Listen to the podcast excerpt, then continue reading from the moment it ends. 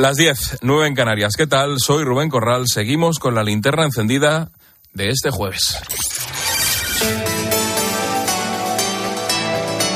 Última hora en la linterna. Expósito. Cope, estar informado.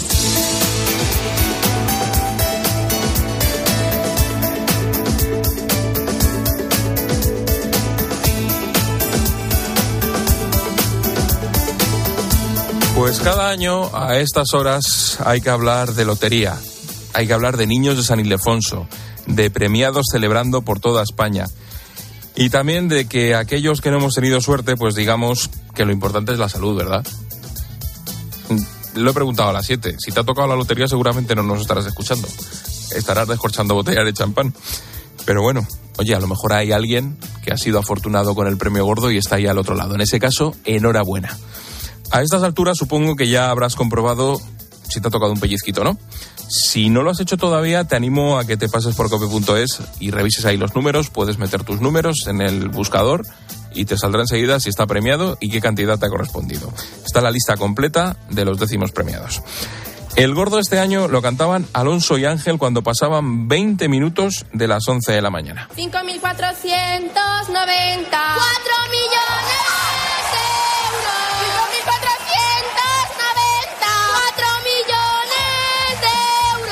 5.490. Es curioso porque aquellos que están muy metidos en este mundo de la lotería dicen, no, es un número feo, es bajito. Feo, díselo al que le ha tocado los eh, 400.000 euros. Bueno, este premio ha dejado dinero por toda España, salvo en Cantabria, La Rioja y en Ceuta y Melilla. En el resto, pues han vendido prácticamente en todos los sitios. Y en el programa especial de COPE que hemos escuchado durante el sorteo, hemos podido ver lo que decían algunos de los agraciados y también a los loteros que han repartido la suerte. 5.490. Eh, la alegría más grande que le puede pasar a un lotero durante el año. Estamos todo el año trabajando para el sorteo de, de Navidad y dar el gordo ahí es lo mejor que nos puede pasar. Nunca era la asignatura pendiente de esta administración, el gordo de Navidad. No, no sé la verdad ni qué decir. Mucha alegría. Teníamos botellas de champán preparadas, pero igual nos toca comprar alguna más también. y no sé, habrá que hacer algo de fiesta o, o algo. Pues mira, hemos vendido una serie, 4 millones de euros. La hemos vendido a unos clientes que llamamos el premio a la constancia. Llevan jugando varias generaciones este número, son constantes, vienen todas las semanas a por el décimo a la administración y en este caso la constancia les ha correspondido con un montante importante, 4 millones de euros. El segundo premio ha correspondido al 43.696 y el tercero al 42.520.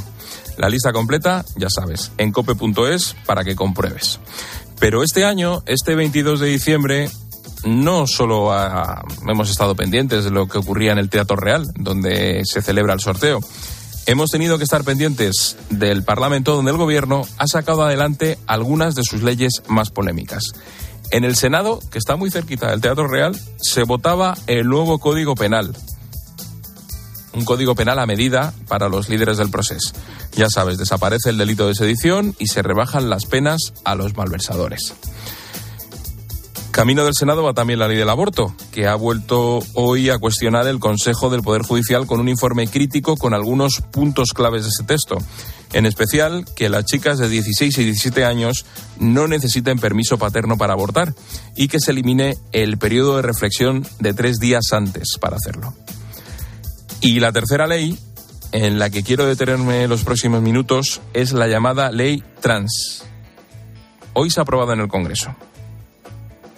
Estaba pensando cómo te podía contar esto, cómo te podía hablar de las consecuencias. Eh, claro, el papel lo aguanta todo, pero lo mejor tal vez sea que escuchemos testimonios. Sandra Mercado nació siendo hombre. De hecho, a día de hoy insiste en que lo sigue siendo, a pesar de tener apariencia de mujer. Estuvo este fin de semana con Cristina López Liften. Lo que reivindico sobre todo es el sexo biológico, no la identidad, porque parece ser que hoy en día quieren borrar por completo lo que es el sexo biológico y solamente existe el género. Y es muy importante recalcar lo que somos biológicamente porque eso es inmutable, el sexo biológico es, es inmutable. Desde pequeño se dio cuenta de que su forma de ser no era la típica de un niño. Le gustaba hacer cosas de niñas.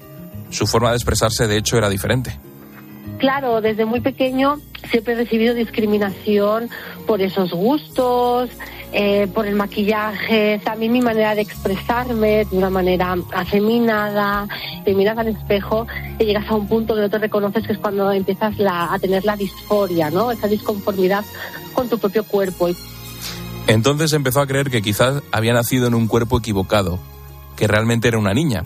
En su caso, la consulta con los profesionales le confirmó sus sensaciones, así que empezó a hormonarse. Estuve durante muchos años tomando una hormonación, una hormonación bastante fuerte. Imagínate eh, meter en tu cuerpo hormonas que no son tu sexo biológico. Eh, el shock que recibe tu cuerpo. Yo arrastraba eh, una ansiedad, una depresión, muchísimos problemas mentales que incluso a día de hoy muchos menores pasan por ello y no indagan en la raíz de estos problemas. Sandra asegura que no se indagaron en ninguno de esos problemas, ni en su ansiedad, ni en la depresión. Había sufrido acoso y discriminación durante muchos años por su forma de ser, pero la única solución que le dieron fue el cambio de sexo. Llegó a practicarse una vaginoplastia, aunque los dos primeros años fue bien, luego los problemas se multiplicaron. Se le empezó a caer el pelo y también comenzó eh, a salirle donde no tenía y tuvo que someterse a otra cirugía para reconstruir la uretra. Ahora dice que se arrepiente, que si pudiese volver atrás no lo haría y ella asegura que lo que siente es que todo es un engaño. es que la transexualidad es terapia de conversión. Sutilmente se está yendo en contra de los homosexuales, realmente. Es castrar, hormonar, mutilar a la comunidad homosexual. Es la misma homofobia encubierta y bueno, así es. Ahora se dedica a compartir su experiencia para concienciar. Asegura que el sexo no es algo que pueda cambiarse porque es algo que depende de los cromosomas, no de eliminar partes del cuerpo. Hoy la noticia, como te decía, es que la ley trans ha aprobado en el Congreso de los Diputados. Votación del dictamen del proyecto de ley para la igualdad real y efectiva de las personas trans y para la garantía de los derechos de las personas LGTBI. Comienzo la votación.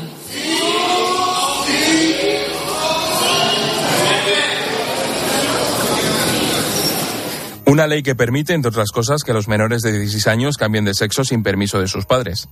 Ha salido adelante con 188 votos a favor, 150 en contra y 7 abstenciones. Una de esas abstenciones, la más sonora, ha sido la de Carmen Calvo, las vicepresidentas del gobierno. En su momento ya dijo que su partido no podía asumir el texto de esa ley. Finalmente, el texto ha salido adelante sin cambio alguno, ha asumido las tesis de Podemos.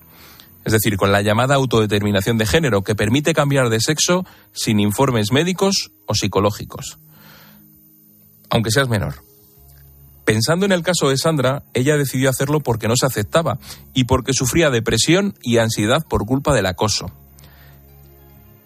Según Celso Arango, que es presidente de la Sociedad Española de Psiquiatría, más de la mitad de los casos de adolescentes van precedidos de un trastorno mental, pues esta ley permite hormonarse y operarse, incluso sin informe médico. En cualquier caso, la ley deja muchas dudas. A todos.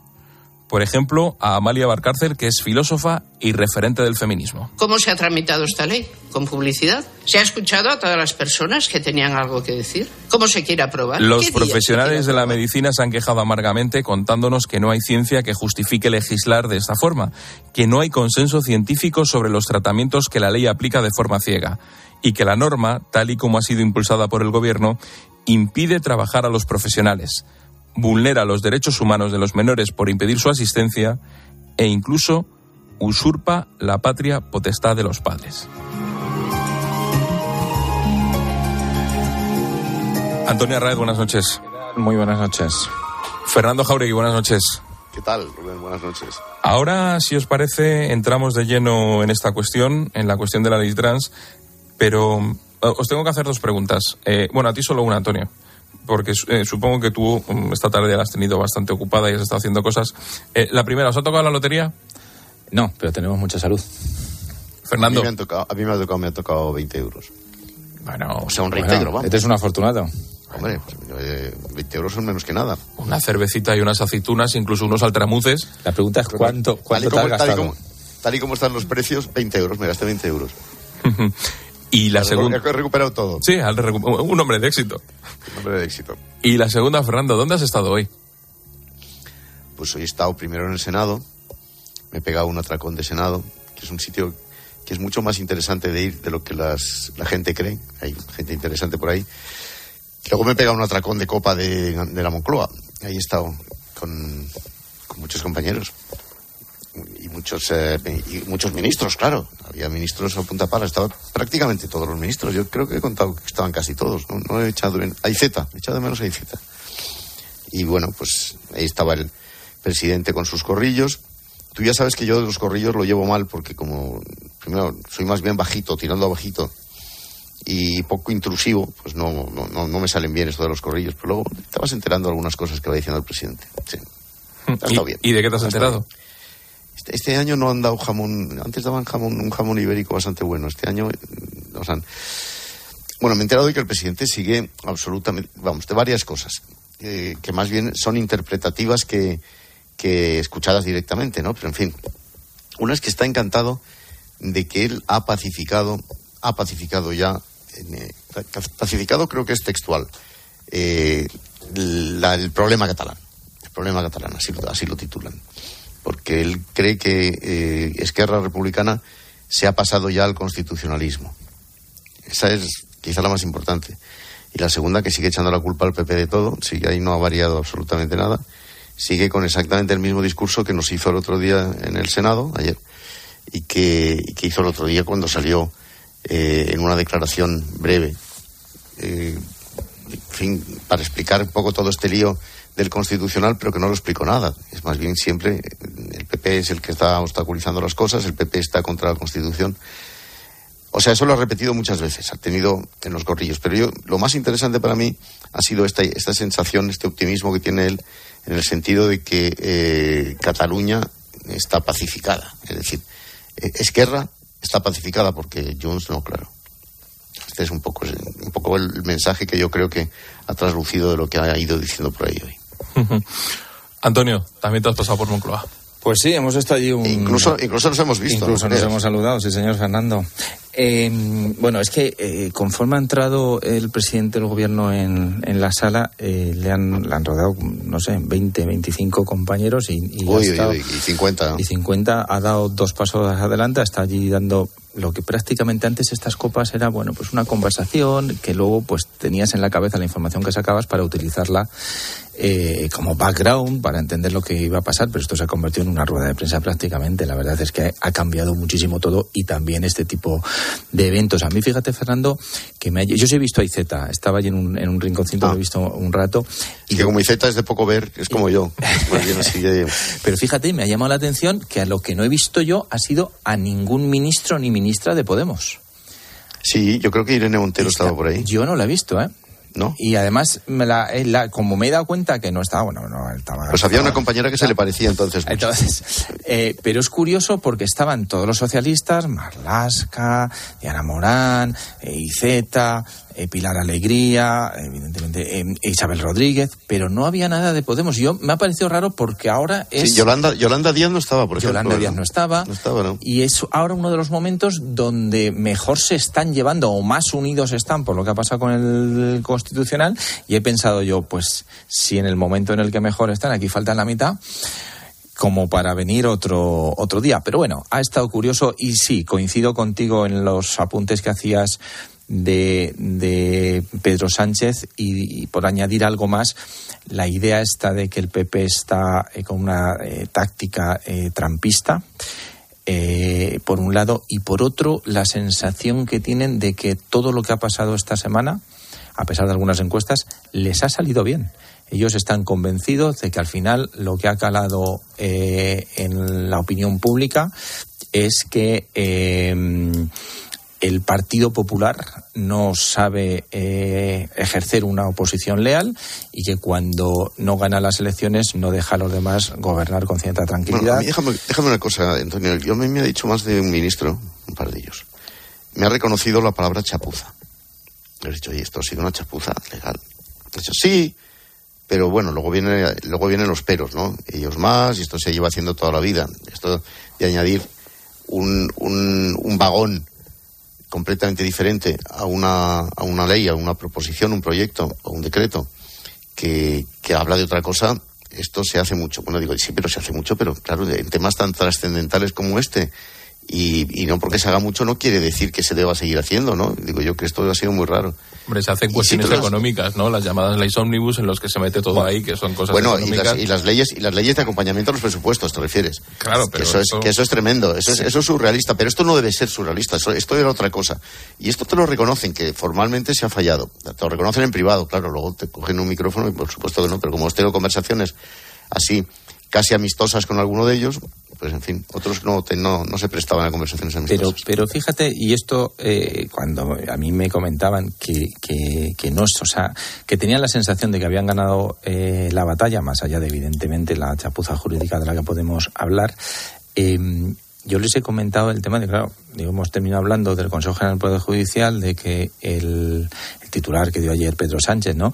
De que el Partido Popular, su gran éxito, el gran éxito de Feijóo es haber enmudecido al Parlamento y apenas estamos hablando de la sedición, que ya nadie se acuerda, y de la malversación, que se ha aprobado hoy y que ya nadie se acuerda. Bueno, tampoco querían que habláramos, cual, porque en el por Congreso eso- se votó por el eso, día del España-Marruecos. Claro, por eso, en la jugada que era complicada, que era en un momento de tensión, que había que liquidarlo antes de la Navidad para que nos olvidemos de todo esto, y ellos dicen, bueno, sí, hemos hablado del Consejo General del Poder Judicial, y efectivamente, es que lo que han hecho no pueden más que reconocer que es una chapuza, porque es una chapuza.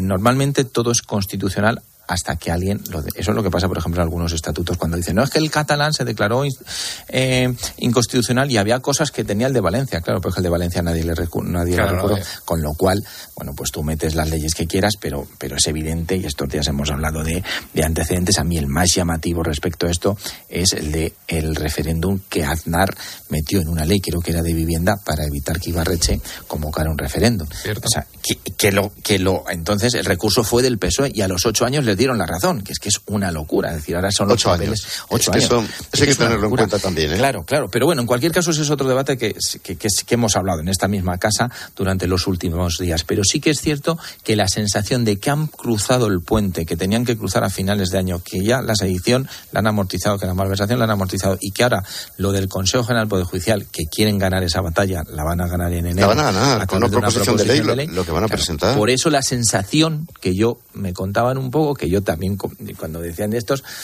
eh, porque es lo que decía antes, es que tú estás hablando con un ministro en una copa, con una cerveza en la mano y con un canapé en la otra, y yo tengo la sensación de que estamos en una rueda de prensa, es que no se relajan ni 30 segundos. No, pues no, años, no es, no, Fernando, es, no, es, no es mi, perdona, no es, no es mi sensación. Pues la mía sí que es. Con algunos ministros a los que yo conozco, conozco hace mucho tiempo algunos de ellos, pues no, eh, no era esa mi sensación, ¿eh? Otros sí, claro que... Yo creo que esto, y bueno, y esto son eh, historias internas, ¿no? Pero yo creo que de, de cómo se hablaba un político hace 10, 20, 30 años a cómo hablas hoy en día con un político, yo tengo la sensación de que están constantemente dándote una rueda de prensa. O sea, constan- de hecho, el propio presidente ha salido y desde el primer Sí, momento se ha claro. puesto a hablar, pues en modo rueda de prensa, así que un poco más relajado. A mí me, en estas cosas también me llama muchísimo la atención. A todos los presidentes llega un momento en el que yo llamo, entre comillas, que se endiosan. Es decir, te hablan como Winston Churchill, te hablan de la política, les encanta hablar de la política exterior. Eso le pasó. Yo a González le pillé muy poco, a Aznar ya le pillé más y a Zapatero. Y ya llega un momento en el que tienen la verdad, han comprado la verdad y se han quedado con ella. Y Sánchez ya desde formas desde, desde tiempos muy tempranos habla así, o sea, habla con una autoridad. Lo de que dices tú de pacificación, eh, Fernando, es que habla como dice, esto está hecho. Y tú le dices, pero hay un montón. No, no, pero- pero- con un gesto en la cara Si me se acaba la Antonio, conversación. si me permites, hasta donde yo sé, está bastante hecho. Las cosas como son.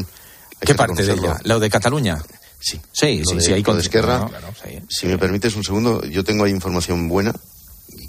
Vamos, incluso Rufián ayer en el Congreso, desde, la- desde su escaño, habló de que iban a ayudar a, a normalizar lo del Tribunal Constitucional, que iban a ayudar al gobierno a normalizar. Cuando Esquerra habla de normalizar algo que tenga que ver con la Constitución, yo creo que ahí sí se han producido avances.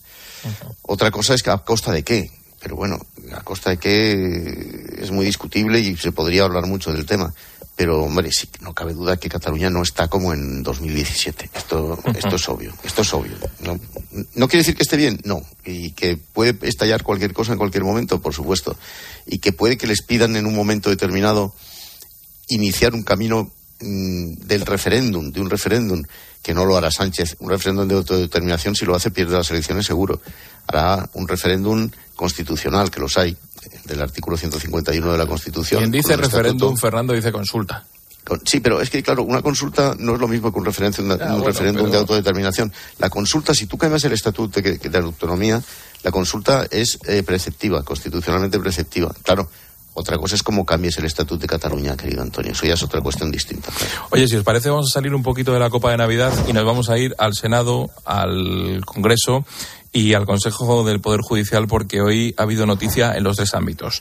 Irene Montero se ha notado una victoria en el pulso con sus socios de coalición al aprobar en el Congreso la ley Transnecane. que es una ley que sale adelante como quería la ministra de Igualdad, es decir, con la posibilidad de que los menores puedan cambiar de género también sin el permiso paterno. Ha sido adelante con 188 votos a favor, 150 en contra y siete abstenciones, entre ellas significativa la de Carmen Calvo. Ricardo Rodríguez, buenas noches. Buenas noches. El cuestionamiento público de Carmen Calvo del proyecto Estrella de Irene Montero anticipaba el riesgo de su desmarque y finalmente ha ejercido de díscola. Ha sido la única del PSOE en abstenerse y ha salido presta a asumir las consecuencias. He votado en un día difícil, la opción más compleja que es lo que hay que hacer. Yo asumo las consecuencias de mi acto siempre. La ruptura de la disciplina de voto podría acarrear a la presidenta de la Comisión de Igualdad una multa que oscila entre los 400 y 600 euros, aunque la dirección del Grupo Socialista parecía inclinada a librarla para ahorrarse calentar más al sector feminista del partido. Al fin y al cabo, su repercusión ha sido nula en el resultado final. Un punto sensible es la autodeterminación de género en los menores de edad. La Moncloa espera pasar página de una norma que ha desangrado al PSOE y ha disparado los ánimos de la coalición. Eh, al final no ha habido cambio en la ley. Ha salido tal cual Irene Montero decidió que saliera. ¿Y esta señora por qué consigue siempre imponer su tesis, que es la más irracional de todas? No, no, no lo acabo de entender.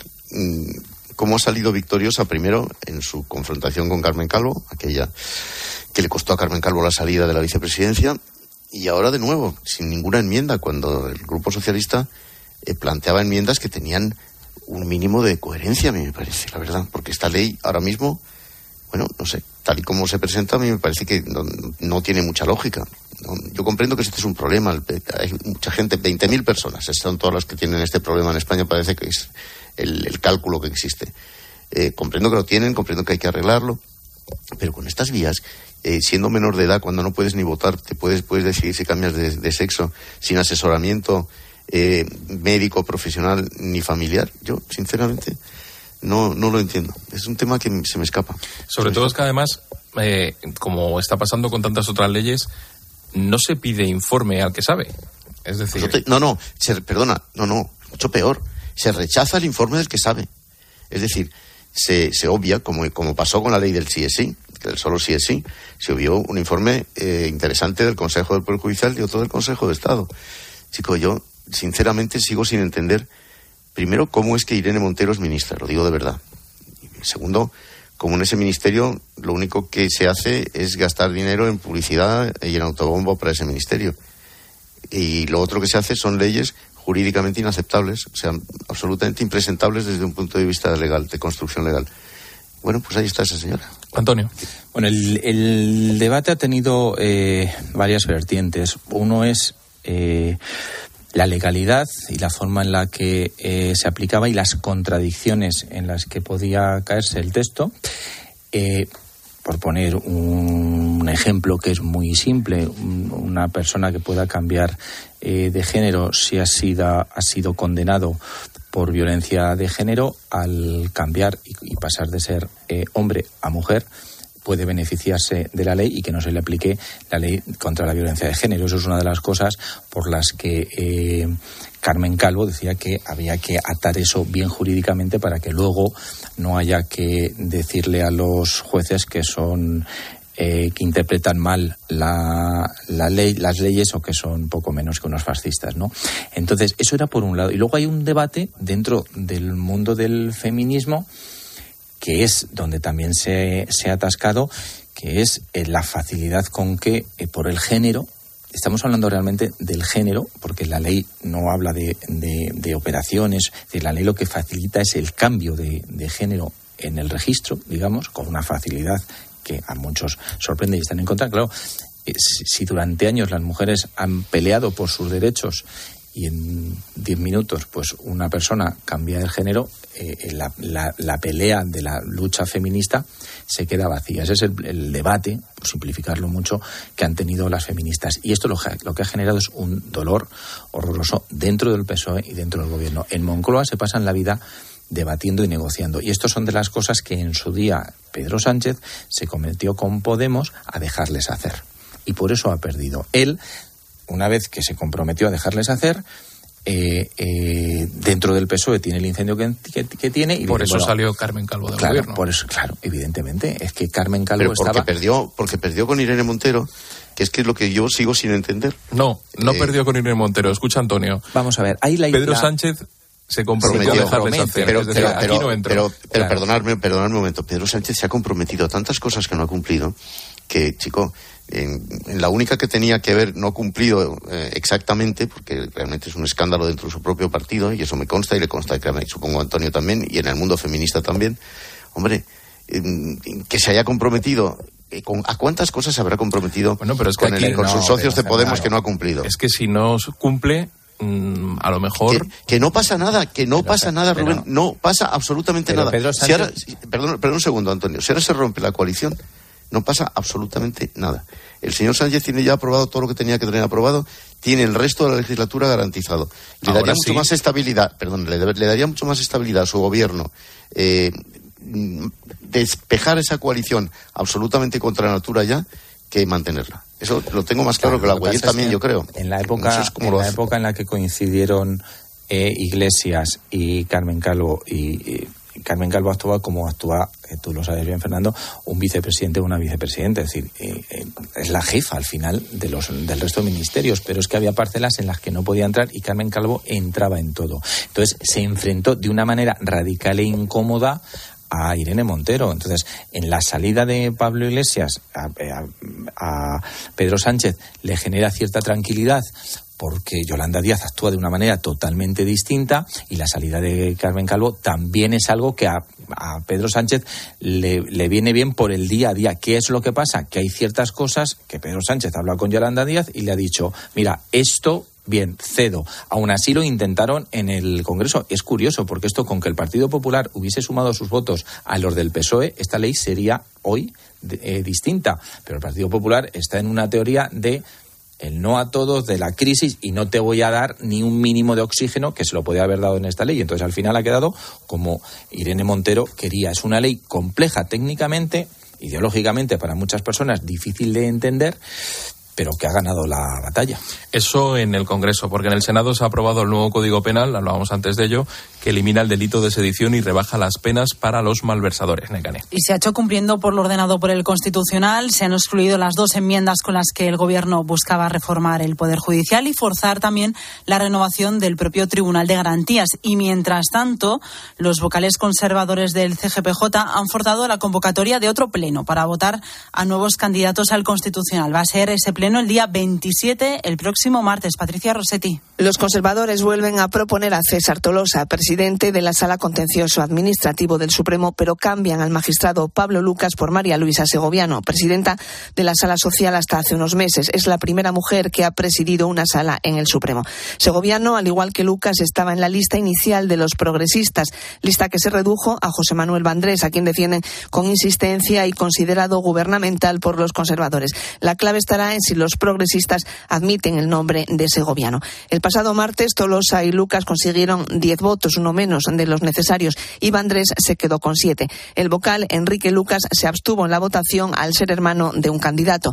Varios vocales conservadores pidieron la abstención de la progresista Clara Martínez Careaga, casada con Conde Pumpido, pero la vocal se negó. De la renovación depende que su marido pueda ser presidente del Constitucional y consideraron que no podía participar en la elección de los electores de su marido. Pues vamos a ver qué pasa el martes. Si los progresistas eligen progresistas o, a otros que son más progresistas, si los conservadores aceptan al progresista, ta- al final aquí lo que se intenta poner es al mío Para ¿Pero el que- progresista, el progresista te refieres a Vandrés? No, me refiero a. Hay progresistas a los que los progresistas no les aceptan. De hecho, en la. Segoviano, ahora el candidato el otro día era Claro, Lucas. en- en la votación y- del y otro día- Pero, pero, pero es que Lucas yo creo que ha dicho que no quiere él meterse en este lío, porque me ha parecido, ¿eh? me da la impresión de que es que, claro, a ver, yo encuentro que, de verdad, en el seno del Consejo del Gobierno de los Jueces y en el propio Constitucional se están jugando juegos muy poco ejemplares, lo digo, lo digo de verdad. Es que los magistrados se están mimetizando con los partidos políticos que los han impulsado o que los han nombrado, y eso no puede ser. A mí me parece que ahora mismo la gente, el ciudadano normal, no entiende nada de lo que está pasando y del juego que se están metiendo eh, los propios magistrados, impulsados naturalmente por el, por el mm, detestable juego de los partidos políticos en este, en este terreno. Yo ahora mismo no sé en qué acabará el martes, te digo la verdad, porque esto va a dar muchas vueltas. Yo creo que están en continuo contacto telefónico los que se hablan todavía, porque creo que dentro del, por ejemplo, del Constitucional, no todos se hablan ahí. Esto ya para darnos una idea de cómo están De las cómo cosas, está. ¿no? Antonio. De cómo están las cosas. No puede estar peor. Es que eh, esta historia es larga, pero aquí hay que, yo al menos reconozco un pecado original que es eh, la negativa del Partido Popular a renovar el Consejo General del Poder Judicial desde hace cuatro años. Han dado muchas excusas y dicen, no, es que ahora... eh, Y no todas convincentes, la última- Antonio, bueno, ¿eh? vamos Y a no ver. todas convincentes. Hubo una vez que estaba renovado hasta que Cosidó mandó un WhatsApp inapropiado a los senadores y se, se lió la que se lió y, se, y el propio Marchena, que era el que iba a ser el presidente del Consejo General del Poder Judicial, dijo, no, esto yo- conmigo no contar. Es decir, que el, que, el Partido Popular ha utilizado esto como estrategia política, la última vez con la excusa de la malversación, pero claramente hay que decir que una cosa es renovar a los miembros del Consejo General del Poder Judicial y otra cosa es la malversación con la que puedes estar absolutamente en contra. Y me imagino que ahora igual hablamos. En cualquier caso, como estrategia, el Partido Popular lo ha utilizado. ¿Y qué es lo que está haciendo? Con una disciplina férrea, los miembros del Consejo General del Poder Judicial, que hace cinco, cuatro años nombró el Partido Popular, están obedeciendo las órdenes del Partido Popular. Es que es así. El, el Consejo General del Poder Judicial es un sitio donde hay jueces y miembros profesionales de reconocido prestigio, que yo entiendo que lo pierden el primer día que se sientan en esas sillas. Yo creo, Antonio, que ambas partes, ambas partes están siendo fieles a los señores que los han nombrado. absolutamente. Quiero decir, los populares, los que está- los populares a los populares, vamos a decirlo así, y los Y- y socialistas los- a los sí, socialistas. pero Fernando, hay y una aquí, no, y cosa. aquí no hay fisuras, oye, que Sí, es, que es lo pero- que me preocupa. Pero objetivamente ahora mismo estamos hablando de cuatro magistrados del Tribunal Constitucional que renovar. Dos corresponden al gobierno. Te pueden gustar más o menos los que ha elegido, pero es el derecho. Hay otros que no eh, tenían directamente un cargo de exministro y son más hooligans, por llamarle de alguna manera, que a lo mejor dos de los que ha elegido ahora el, PSOE. Da igual. Bien, quedan otros dos. Normalmente el Consejo coge un progresista y un, y un conservador. Bien, ¿qué es lo que pasa? Que los, los conservadores no solamente quieren elegir al suyo, quieren elegir al progresista. Entonces, claro, es decir, es que esto es una fiesta. Entonces, no, no puede. Y, lo- y justo lo hacen después de cuatro meses de estar retrasándolo. Ahora, como van a cambiar la ley, eh, que no se ha podido hacer ahora, se va a hacer en enero, entonces les entran las prisas. Oiga, esto es un cachondeo y es una actitud absolutamente Os voy, os voy a poner ahora unos mensajes muy interesantes que tenemos que escuchar todos con mucha atención. Pero antes de ir a ello, mira, Fernando, Per Aragonés ha hablado. ¿Sabes lo que ha dicho? Que ve en la crisis del Estado una oportunidad para el independentismo. Pero tú crees Ahí que estamos. Esto, esto no, es, no es nuevo. No, desde es luego. nuevo. Ahora, también es verdad, te voy a decir una cosa. Per Aragonés está hablando para su parroquia. Y, y Oriol Junqueras, que es su jefe, bueno, Oriol Junqueras es el que más manda en España ahora mismo, eh, también está hablando para su parroquia. O sea que yo le doy a eso el valor que tiene exactamente. Bueno. Lo mismo que cuando dicen que van a pedir un referéndum. Cuidado, y ya veremos, esto ya lo veremos, esto ya lo veremos. Les- Primero se tiene, que, se tiene que reunir la mesa negociadora, que ya veremos cuándo se reúne, que esa es otra. Déjame un momentito, que es que lo que viene ahora de verdad que es muy interesante. Por supuesto. Mira, verás. Sí que sí, hombre. ¿Y tú qué piensas? Escribe a Ángel Expósito en Twitter en arroba expósito cope y en arroba linterna cope o en nuestro muro de Facebook La Linterna.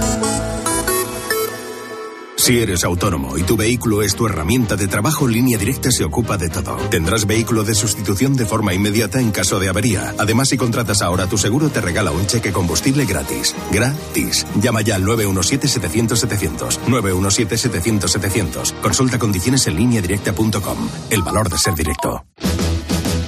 En estas fiestas soy un ciclón que tengo un extra de ilusión. Cocinaré para 32 con un extra de ilusión. Dame un cupón o mejor dame dos que quiero un extra de ilusión. Por 10 euros cupón extra de Navidad de la 11 con 75 premios de 400.000 euros. El 1 de enero, cupón extra de Navidad de la 11. Dame un extra de ilusión. A todos los que jugáis a la 11, bien jugado. Juega responsablemente y solo si eres mayor de edad. Dos cositas. La primera, un motero llega donde nadie más llega. La segunda, un mutuero siempre paga menos. Vente a la mutua con tu seguro de moto y te bajamos su precio sea cual sea. Llama al 91 555 5555. 91 555 5555. Por esta y muchas cosas más, vente a la mutua. Condiciones en mutua.es. Escuchas la linterna. Y recuerda, la mejor experiencia y el mejor sonido solo los encuentras en cope.es y en la aplicación móvil. Descárgatela. Estas navidades en Sephora hacemos tus deseos realidad. Los mejores regalos de belleza de tus marcas favoritas. Lancôme, Carolina Herrera, Benefit y muchas más. Además, no te pierdas nuestros descuentos de hasta un 30% en la colección de Navidad. Visita nuestras tiendas y sephora.es y pide un deseo. Sephora, the unlimited power of beauty. Si tienes una flota de 15 vehículos o más, Línea Directa te ofrece el seguro para vehículos profesionales con condiciones especiales. Tendrás un gestor personalizado, facilidades de pago y las coberturas que necesitas. Llama ya al 917-700-700. 917-700-700. Lineadirecta.com. El valor de ser directo. Somos la generación más inclusiva y diversa de toda la historia. Compartámoslo, gritémoslo, démoslo todo, sintámonos orgullosos. Pero sobre todo, aprovechémoslo. Si nos dejan, tenemos la oportunidad de crear una sociedad en la que todos seamos protagonistas. Tú también. Grupo Social 11. Generación Inclusión. En Cope estamos donde estás tú. ¿Cómo está Eva? Buenos días. Hola, buenos días. Mira, yo te voy a contar las manías de mi pete, mi marido. Tiene que dormir con la radio puesta todas las noches. Porque con la aplicación llevas en tu móvil todos los programas con los mejores comunicadores. Yo creo que es penalti. Nos escuchas en directo cuando tú quieras. Los mejores contenidos donde estés, porque con la aplicación móvil nos movemos contigo.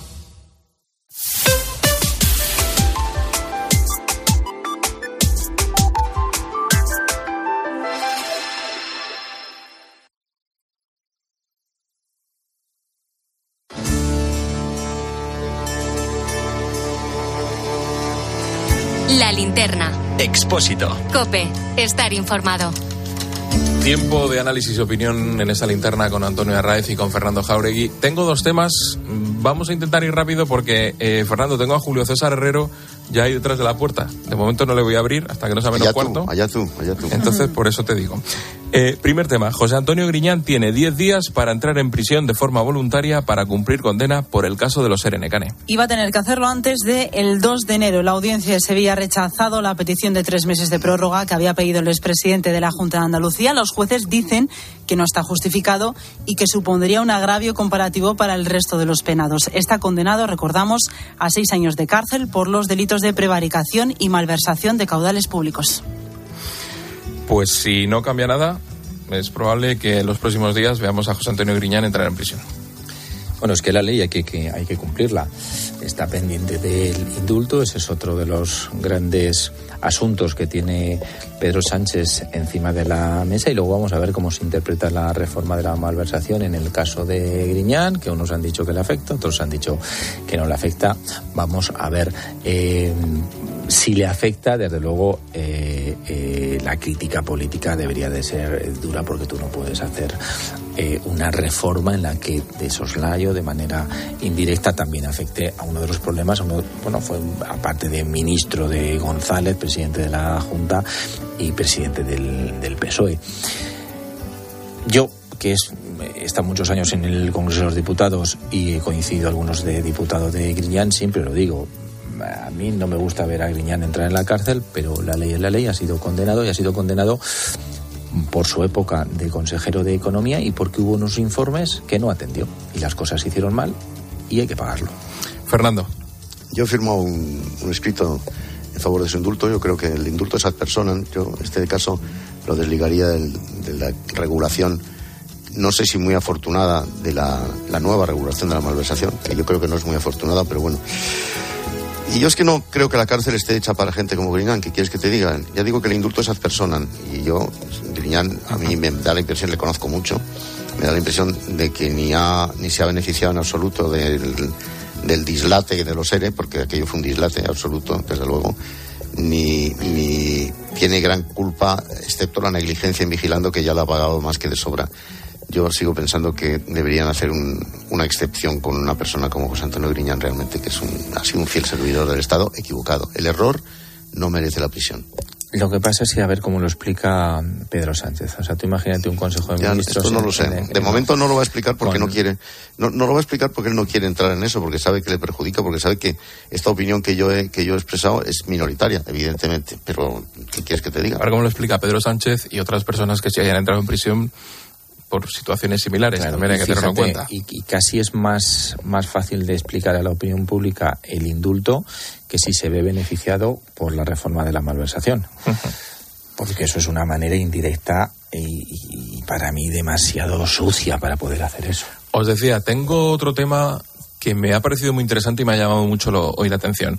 Eh, quiero que hablemos un momento sobre la decisión que ha tomado el un juzgado de Pontevedra que ha decidido que un padre deje de pasar la pensión a su hijo de 28 años porque no estudia Necane no tiene intención de trabajar. Lleva 20 años pasándole esa cantidad fija al mes y ahora se pone fin a ello porque con su edad no está buscando un trabajo, ni siquiera ha renovado la demanda de empleo. En 2020 realizó un curso de formación como camarero, pero desde entonces no ha seguido estudiando y tampoco trabajando. La madre además va a tener que devolver ahora a su expareja todo el dinero que recibió por el hijo y que le pagó, dice el juzgado, de forma injustificada. La verdad es que la historia, desde el punto de vista familiar, es tremenda. Claro. Esa, esa es la clave, que lo que hay ahí detrás seguramente es un drama de enfrentamientos, de, fracaso en la educación de un hijo, posiblemente de problemas de pareja, pero claro, con 28 años eh, un hijo es un adulto que tiene que buscarse la vida. En una situación normal cualquier padre eh, le ayuda hasta que hasta que se pueda siempre hasta la eternidad. Es decir los ser padre y madre es una de las cosas más difíciles que hay en esta vida porque cuando ellos disfrutan tú sufres cuando ellos sufren tú sufres más. Es decir es, lo de ser padre es muy complicado pero claro si tienes un elemento con 28 años que no quiere eh, trabajar, que no quiere estudiar y que además tiene, eh, eh, por los datos que habéis aportado, pues una relación con su madre a la que el ex, la expareja de la madre le tiene que pasar una pensión, pues indudablemente con 28 años todo tiene un tope y detrás del, del factor humano y de la desgracia de esa, de esa familia lo que también tiene que ver la justicia es lo razonable. A 20 Con 28 años un, un señor o una señora tiene que buscarse la vida y trabajar o estudiar, evidentemente. Fernando. Yo, mira, yo, la gente lo pasa muy mal en muchas cosas y yo no conozco los datos de todo este caso. Conozco lo que tú me has dicho y una cosa que he leído en un- una especie de nota de agencia que no me ha dado ninguna explicación en- en- suplementaria. No me atrevo a generalizar con este caso. Hombre, evidentemente, un señor de 28 años que no le da la gana, de, en fin, pero quiero decir, eso sería mucho generalizar. Seguro que aquí concurren casos, eh, cosas específicas y yo como no soy juzgador y no me atrevo a juzgar, pues no quiero ser juzgado tampoco. A eso entonces, es- Así que lo dejo. A eso es a lo que me refería, que mm, está muy Le bien dejo, le dejo más tiempo a Julio César que hable. Está, no. ¿Sabes lo que vamos Ya, a hacer? ¿Se ha ido ya de detrás de la puerta? No, está ahí, mira. Pero le voy a contener un momento y tenéis 30 segundos cada uno para decirme qué esperáis del discurso del rey el sábado a las 9 de la noche. 30 segundos, eh, Fernando.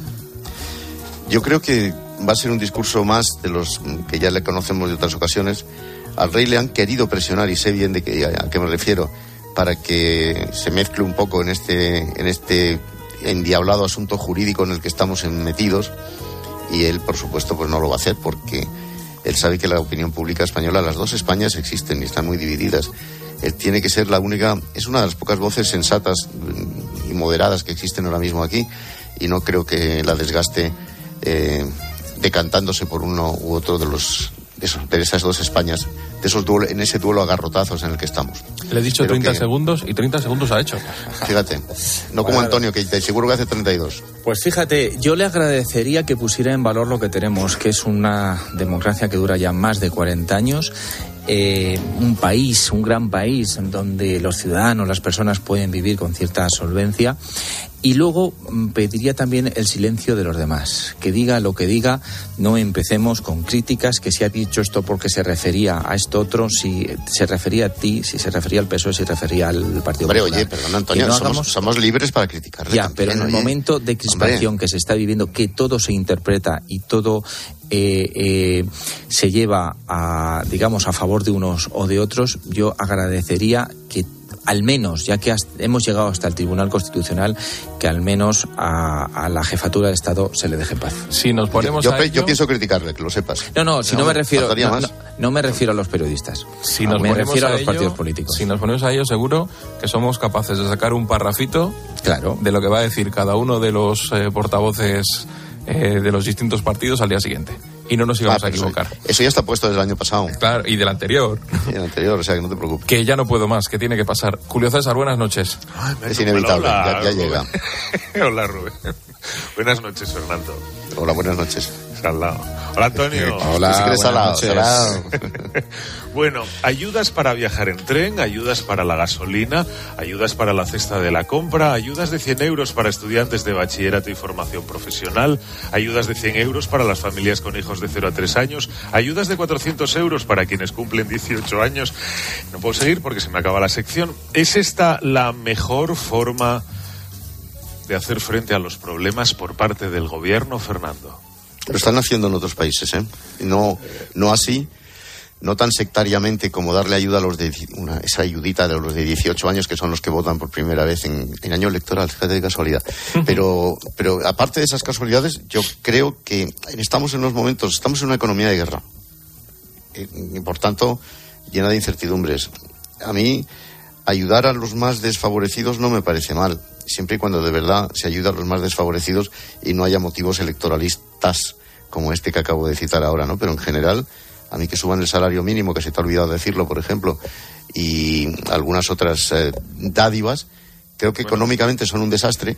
Desde el punto de vista de la economía no ayudan nada en general, pero individuo por individuo yo creo que sí. Y aquí hay mucha gente, nos lo dicen los informes Caritas cada X tiempo, aquí hay mucha gente en riesgo de exclusión social ¿eh? y de hambre, y de hambre. Antonio. A mí me parece bien esas ayudas. Cuando tú estás recaudando eh, mucho dinero, puedes hacer dos cosas. O, o bajar impuestos o seguir recaudando ese dinero y repartirlo. Y lo repartes pues a los colectivos que más lo pueden necesitar. No es fácil acertar, siempre te van a acusar de electoralismo.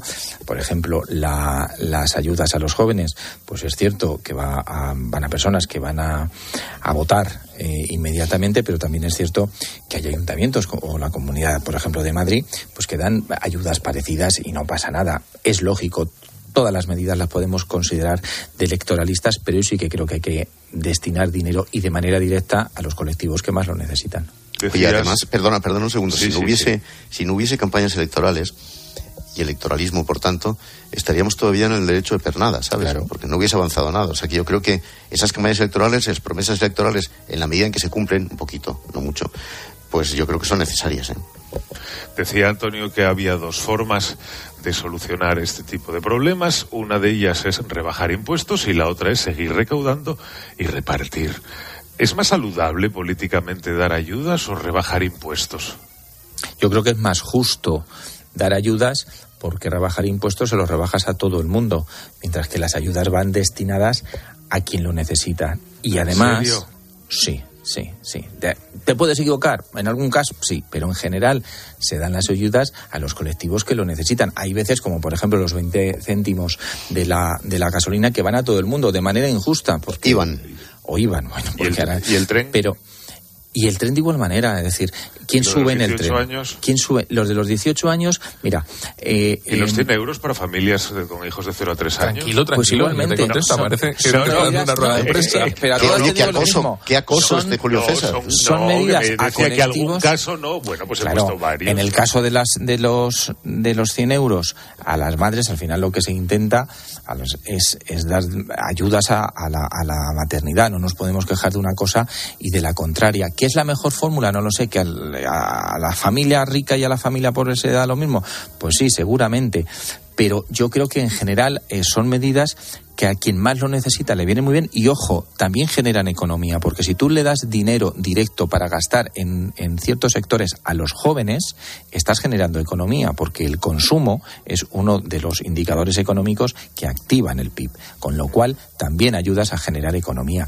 Luego, pues bueno, pues con lo de la gasolina que decía yo antes es para todo el mundo, pero es que es imposible poner en práctica, o era una, una, una ayuda a la que tú vas a una gasolinera y le dicen, a ver, enséñeme usted la declaración de la renta antes de la gasolina. Eso no puede ser, con lo cual pues tiene que ser para todo el mundo. No, pero además es que yo creo, Antonio, eh, Julio, perdona, que has hecho un, un totum revolutum, con perdón. No, todos los, no todas las ayudas son lo mismo, ni se pueden considerar de la misma manera. Entonces, a mí, por ejemplo, que supriman el IVA o atenúen el IVA en determinados alimentos que pueda beneficiar tanto a las grandes superficies como a las pequeñas y medianas empresas, pues, ¿qué quieres que te diga? Me parece una buena idea. Esta inflación hay que corregirla a golpes, un poco a golpes, si se puede, si se puede decir así. Y hay otros temas que a lo mejor, pues, tienen menos justificación. Este, este bono cultural a los jóvenes para que se lo gasten en, en votar bien, por ejemplo. Pero, en fin, yo creo que habría que hacer una casuística aquí, ¿eh, Julio César? Yo creo que, en fin, pero a mí en general, ayudar a la gente de, de manera directa no me parece mal. Me parece mal hacer un plané para, para construir eh, pistas de pádel en, todo, en toda España o farolas muy artísticas. Eso sí que fue un error económico, pero esto mm, hay que pensarlo dos veces. sí. Yo tengo tres minutos y Julio tiene dos preguntas. Eh, ¿Os parece, es cierto que las ayudas desde vuestro punto de vista van destinadas a lo que se ha denominado clase media trabajadora? Bueno, habría que de- denominar qué es clase media trabajadora. Yo creo que tienen que ir eh, destinadas a quien más los necesita y es muy difícil delimitar eh, eh, si la clase media trabajadora es la beneficiada de estas de estas ayudas. Pues hay colectivos que evidentemente, seas de la clase que seas, te, te- te llegan las ayudas. Mm, ¿Deberían de estar mejor enfocadas? Pues posiblemente, pero es que técnicamente, insisto, en el tema de la, de la gasolina es muy difícil determinar. Yo creo que la clase media trabajadora eh, está en, el, en la frontera de necesitar esa ayuda o de, o de no necesitarla, pero hay gente por debajo de esa clase media que sí la necesita claramente. Yo es que creo que clase media, clase media trabajadora es una, una etiqueta que se ha inventado Pedro Sánchez, que dice que él beneficia a la clase media trabajadora. Yo estoy con Antonio, no sé muy bien, clase media trabajadora, pues podemos ser los que estamos hablando aquí, otra gente que vive peor que nosotros seguramente y otra gente que vive mejor que nosotros. Y eso, todo eso es clase media, porque, en fin, el, el abanico es amplio. Yo creo que depende de lo que se persiga. La supervivencia de gente, que eso hay que, mm, hay que, eh, en fin, hay que procurarla por encima de cualquier otra consideración, la supervivencia de gente, que insisto que hay mucha gente que está al borde de la supervivencia en este país, hay mucha, 8 millones según Caritas, nada más. O que se, pre- o que se persiga un incremento del consumo en determinados sectores y en determinados, en determinados sectores de la población. Eh, insisto, eh, yo no metería todo en el mismo saco porque no es todo homo- homologable, Julio César. Yo creo que aquí hay varias consideraciones diferentes que hacer, tanto desde el punto de vista económico como del social, como del político incluso. ¿Me queda algo? Eh, Te queda un minuto, por supuesto. Digo yo que si las ayudas, por ejemplo, las ayudas a la gasolina ahora solo se van a dar a los agricultores y a los transportistas. ¿Significa eso que quien vive, por ejemplo, en un pueblo sin un buen transporte y debe ir a trabajar en su coche, deja de ser clase media trabajadora al no recibir la ayuda? Que en principio era para la clase media trabajadora. No, directamente se queda fuera de las, de las ayudas porque, porque es muy difícil concretarlas y bajarlas a tierra. Pero al final yo creo que la riqueza de un país hay que repartirla y la manera son los impuestos. Estamos hablando de cosas muy concretas, de los bonos, de los transportes, pero es lo mismo que las becas de estudio, por ejemplo. Está bien que la sociedad pague impuestos y el, el joven que no puede porque sus padres no tienen posibilidades económicas, pueda estudiar. Pues esto es lo mismo, hay que facilitar el día a día. Yo sería partidario de mantener impuestos y a la gente ahora, por ejemplo, con la alimentación, que la inflación está altísima, pues crear tarjetas de créditos para quien más lo necesite que vayan a consumo directo, porque esa gente necesita nuestra ayuda. O sea, al final estamos hablando de filosofía, de entre todos ayudar a quienes lo necesitan. Pues aquí lo tengo que dejar porque es que no me puedo pasar porque ahora a las 11 vamos a reunificar toda la programación de COPE, porque como sabéis, aquí damos todo. Por un lado va el fútbol, por otro lado vamos nosotros, y ha sido un placer compartir esta noche con vosotros. Puedo, puedo saludar, puedo saludar, que se dice... Pero muy rápido. Es, es, muy breve. Quiero saludar a doña Perla Gavidia, que ya sabéis quién es, ¿no? Es esa señora que le ha tocado el gordo, que estaba en el Teatro Real ahí, in situ, que casi le da un soponcio. Pues un saludo me ha hecho para gracia, ella. Pero me ha hecho gracia porque ha aprovechado para sacudirle un mandoble a Pedro Sánchez. Aquí os tengo que dejar. Adiós, adiós, adiós, adiós. La linterna. Expósito. Cope. Estar informado. Esta Nochebuena, Carlos Herrera pone en cope la banda sonora al día más familiar del año.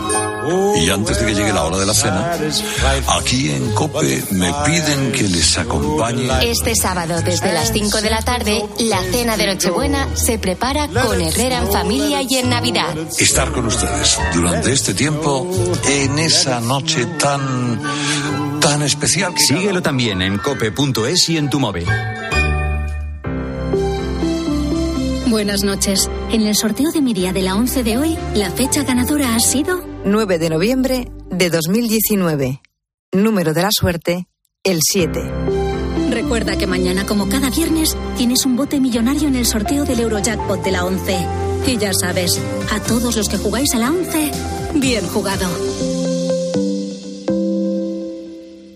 Dos cositas. La primera, no me dejas elegir el taller que yo quiera. La segunda, yo me voy a la mutua. Vente a la mutua y además de elegir el taller que quieras, te bajamos el precio de tus seguros, sea cual sea. Por este y muchas cosas más, vente a la mutua. Llama al 91 555 5555. 91 555 5555. Condiciones en mutua.es. Hola, soy Salvador Dalí. Y si además de avanzar en inteligencia artificial, investigamos más nuestra inteligencia natural, quizás así podamos vencer enfermedades como la que yo sufrí, el Parkinson. Apoyemos la investigación en enfermedades neurodegenerativas. Entra en fundacionreinasofía.es. Y está aquí, y está aquí la Navidad. Desde la Fundación Alquiler Seguro seguiremos trabajando este 2023 para que ninguna familia pierda su futuro. Con alquiler seguro. Fundación Alquiler Seguro te desea una feliz Navidad y un 2023 en tu hogar. Este año Tinto Pesquera ha cumplido 50 años llenos de pasión, de éxitos y de alegría. ¿Y tú a qué le dedicarías 50 años de tu vida?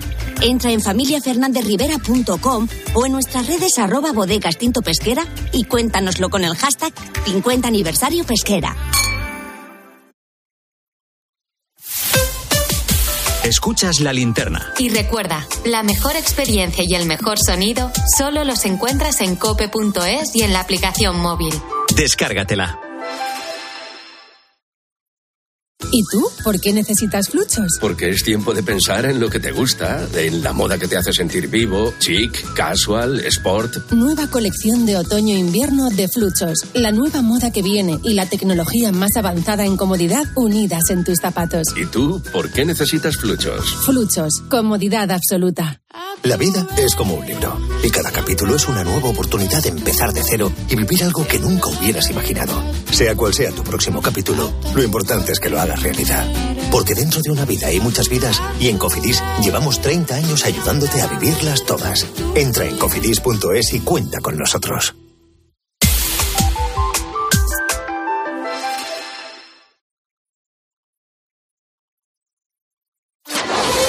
Línea editorial. Cadena Cope.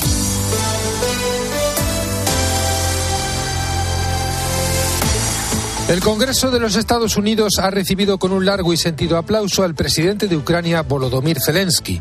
Republicanos y demócratas, en sesión conjunta, han expresado su más firme apoyo a un pueblo que ha hecho del coraje su seña de identidad.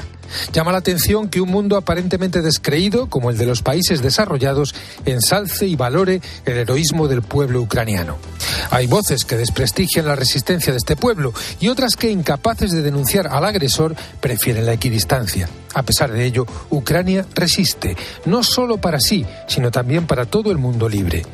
Vuestro dinero, ha dicho Zelensky ante las miradas fijas de Kamala Harris y Nancy Pelosi, es una inversión en seguridad global que nosotros manejamos de manera responsable. Y así lo entiende la administración Biden, que ha aprobado una ayuda militar de 1.850 millones de dólares, 374 millones de ayuda humanitaria y el envío de misiles Patriot.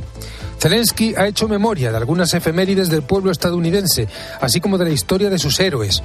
Roosevelt y la resistencia estadounidense ante los nazis han sido algunas de esas efemérides recordadas. Zelensky se ha convertido en un líder y Europa y Estados Unidos saben de la importancia que su persona tiene en el escenario mundial.